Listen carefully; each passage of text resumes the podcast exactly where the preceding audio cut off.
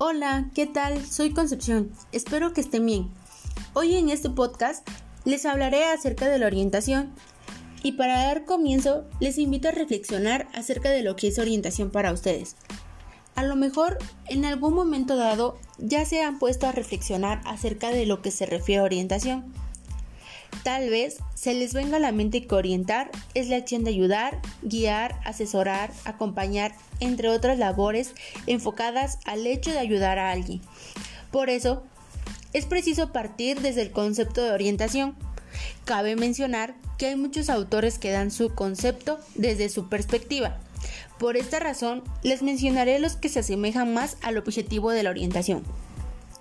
Rodríguez Moreno menciona que orientar es fundamentalmente guiar, conducir, auxiliar a un individuo a clarificar la esencia de su vida.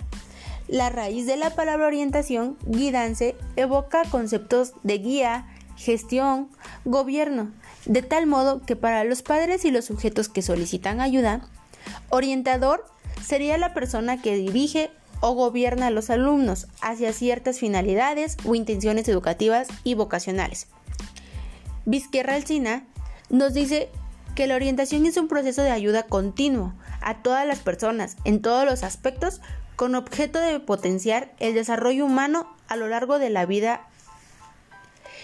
Kelly nos menciona que orientación es la fase del proceso educativo que consiste en el cálculo de capacidades, intereses y necesidades del individuo para aconsejarle acerca de sus problemas, asistirle en la formulación de planes para aprovechar al máximo sus facultades y ayudarle a tomar decisiones y a realizar adaptaciones que sirvan para promover su bienestar en la escuela, en la vida y en la eternidad.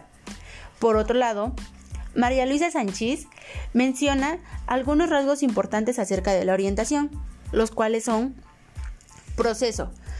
Como tal, supone un transcurso en el tiempo, un ir hacia adelante, una superación progresiva de fases. De ayuda, el psicopedagogo coopera con los otros miembros del sistema educativo y ofrece los medios a su alcance para comprender e interpretar mejor la realidad y para que se puedan operar en ella los cambios necesarios. Continuo, lo cual implica la necesidad de llevar a cabo un seguimiento del alumnado durante todo el periodo de su escolarización. A todas las personas, atendiendo al tipo de personas, nos referimos por una parte al profesorado, al alumnado, a los familiares y a los miembros de la comunidad en todos sus aspectos, lo cual supone planificar el desarrollo integral del alumno, de tal forma que la intervención no quede circunscrita únicamente en el área para la que se demanda intervención, sino que se prevea el diagnóstico, análisis y tratamiento para todas las áreas de desarrollo del sujeto y las implicaciones colectivas que suponen las situaciones de enseñanza-aprendizaje y en las relaciones interpersonales o afectivos sociales del grupo, con objeto de potenciar el desarrollo humano. Toda práctica educativa que se precie del ser tal incluye entre sus fines el de la optimización y del desarrollo integral de la persona a lo largo de toda la vida. Se da cabida con ello al sentido de la educación permanente, y se abre el campo de la orientación a otros ámbitos que no solo al educativo. Pero al incluir esta frase en la definición también se recuerda al profesional de la psicopedagogía la visión de futuro y de orientación vocacional que ha de guiar su intervención.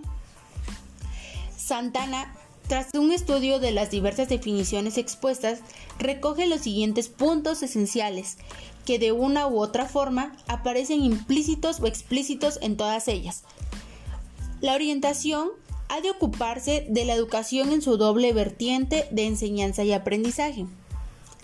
El orientador debe asumir un papel de total paridad y colaboración con el resto de la educación y con todos los estamentos que conforman el sistema educativo. La orientación tiene un carácter asistencial, lo que la inscribe dentro de las profesiones de ayuda. Se pone énfasis en la autoorientación, el aprendizaje autónomo, en la formación de una ciudadanía caracterizada por una participación activa, crítica y transformadora. María Luisa Sánchez da su concepto, el cual es la orientación psicopedagógica es un proceso de ayuda continuo inserto en la actividad educativa dirigido a todas las personas que trata del asesoramiento personal, académico y profesional, con la finalidad de contribuir al pleno desarrollo del sujeto y de capacitarle para la autoorientación y para la participación activa, crítica y transformadora de la sociedad en la que vive. Orígenes y desarrollos de la orientación.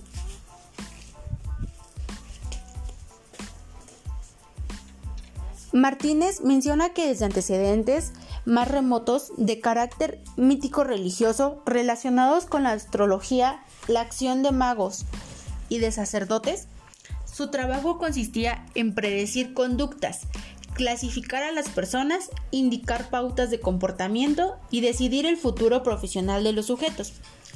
Época clásica. Sócrates destacó uno de los objetivos prioritarios de la orientación, el conocimiento de sí mismo. Por otro lado, Platón reparó en la necesidad de determinar las aptitudes de los individuos para lograr su ajuste y adecuación social. Por último, Aristóteles propugnó el desarrollo de la racionalidad para poder elegir una actividad en consonancia con los intereses de los sujetos. En la Edad Media podríamos considerar a Carlomagno el indicador de la orientación de clases, por el empeño que puso en que las clases inferiores se instruyeran y se redimieran de su trabajo servil. La función del orientador consistía en seleccionar a los más capacitados para que, una vez instruidos, se convirtieran en asesores del poder o enseñantes de la aristocracia. Santo Tomás de Aquino aboga por una enseñanza eficaz, basada en el conocimiento y desarrollo de las potencialidades humanas. Ramón Lull considera conveniente que cada persona elija la ocupación que mejor pueda desempeñar de acuerdo con sus capacidades y preferencias. En el Renacimiento destaca Juan Luis Vives, filósofo y educador valenciano. Afirma la necesidad de investigar las aptitudes individuales de las personas para conocerlas mejor y orientarlas a profesiones adecuadas.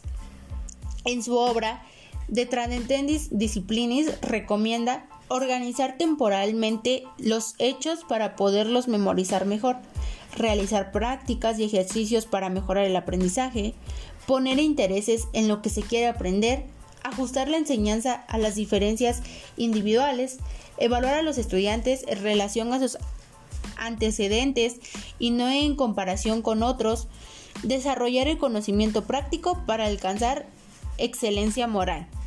En la etapa del Renacimiento y del empirismo surgen las corrientes o tendencias en orientación que mayor impacto han tenido y continúan teniendo hasta hoy. De la mano de Descartes, Spinoza, Leibniz, el racionalismo otorgará plena confianza a la razón humana se afirmará la utilidad del método para huir de error y construir la ciencia. Y de esta forma se afirmará la importancia de la substancia, con el compromiso de Lucky, Hong, Berkeley y Bacon, se defenderá que la experiencia es la base de todos los conocimientos. A lo largo del siglo XIX, una serie de acontecimientos nacidos, unos de la filosofía imperante, otros surgidos como consecuencia de los avances científicos, médicos y de los movimientos sociales y económicos, prepararon el caldo de cultivo para el nacimiento de la orientación como una disciplina formal, aplicada inicialmente al campo vocacional profesional entre los más relevantes. Martínez González destaca las siguientes. 1. El espíritu romántico de la época con su defensa de la individualidad logró en no pocas ocasiones objetivar dicha individualidad y la unicidad del ser humano. 2. La influencia de algunos de los principios de la teoría evolucionista de Darwin proporcionaron el desarrollo de instrumentos para medir las diferencias individuales y de recursos con los que facilitar la adaptación de los sujetos a distintos ambientes y situaciones. 3. Los avances de neurología y psiquiatría permitieron la explicación de algunos trastornos mentales, la clasificación de los mismos como base para la posterior intervención, la valoración y uso de la anámesis y la formalización de la entrevista estructurada. 4. Los avances de la matemática y la posibilidad de aplicarla al estudio del comportamiento humano propiciaron la aparición de la psicometría y de la pedagogía experimental. Y 5.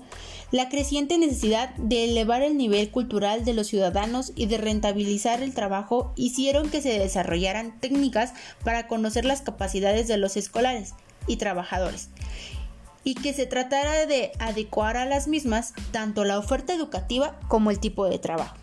En el siglo XX se producen numerosos intentos de integrar los servicios y las actividades de orientación en los centros escolares y se lleva a cabo una intensa labor legislativa que permite mejorar la atención y la orientación al alumnado, profesorado y a los familiares. En el siglo XXI, ya incardinada plenamente la orientación en el ámbito escolar, se comienza a reflexionar sobre los modelos institucionales que se proponen, comparando unos con otros, buscando unificar criterios y sobre todo buscando fórmulas de orientación que respondan a los nuevos retos y situaciones de la realidad actual, de la escuela y la escuela que aprende. En Estados Unidos, por la década de los años 20, se comienza a utilizar cada vez más los términos educacional guidance y vocacional guidance, mientras que en Europa se generaliza más el de orientación profesional. Se considera a Truman Kelly como el que utilizó por primera vez el término educacional guidance al titular a su tesis doctoral. Entiende por esa actividad educativa de carácter procesual dirigida a proporcionar ayuda al, al, alumno, tanto en la elección de sus estudios como en la solución de los problemas de ajuste o de adaptación a la escuela. En la década de los años 50 destacan dos aportaciones importantes en la orientación, los cuales son realizados por Gisbert y Super, quienes ayudan a entender la orientación vocacional desde un punto de vista evolutivo y no estático, como se venía haciendo. La orientación vocacional deja de entenderse como una intervención puntual para pasar a ser concebida como un proceso continuo y educativo, dirigido a la persona como un todo global donde se deben incluir todos los aspectos de la vida. La institucionalización de la orientación en España corre paralela a la evolución que se sigue en los demás países europeos e incluso en algunos momentos sirve de referente para ellos.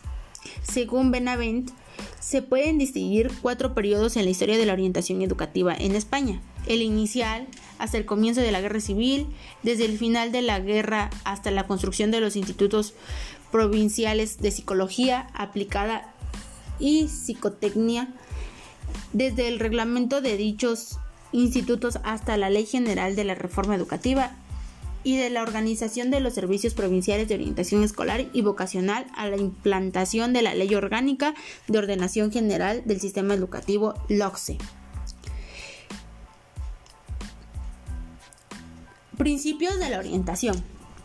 En el campo de la orientación educativa, cuando buscamos razones fundamentales o bases que den sentido a la tarea orientadora, hemos de saber establecer con una sola palabra cada una de dichas razones. Así, en los últimos tiempos se han señalado distintos principios, según los diferentes autores. Martínez, si bien existe coincidencias al indicar como básicos a los siguientes cuatro principios.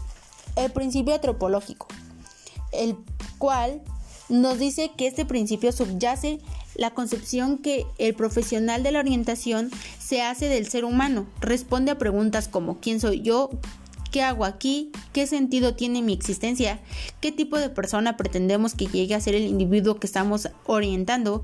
¿Cuáles son las características del proceso de convertirse en persona? ¿Cuáles son las competencias de la orientación en este proceso?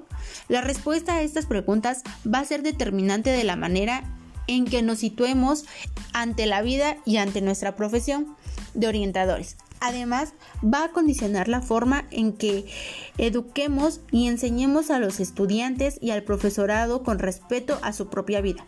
Está relacionado con el movimiento filosófico del existencialismo, el cual defiende que el ser humano es libre a pesar de las limitaciones personales y los condicionamientos ambientales. Dicha libertad reclama a su vez la responsabilidad.